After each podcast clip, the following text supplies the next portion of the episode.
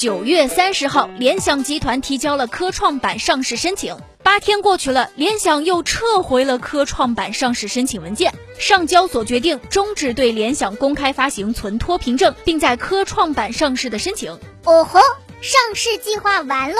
这究竟是为什么呢？联想解释说。交了申请材料之后，考虑到公司业务规模及复杂度，招股说明书中的财务信息可能会在申请的审阅过程当中过期失效。同时，审慎考虑最新发行上市等资本市场相关情况之后呢，公司决定撤回在科创板上市的申请。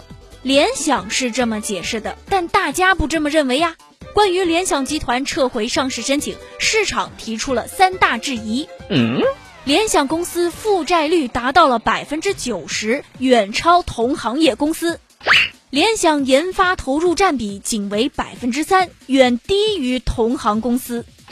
联想高管的薪酬高到离谱。拿公司 CEO 杨元庆为例，他去年拿到的薪酬总额约为一点六八亿元人民币，是腾讯 CEO 马化腾的三倍。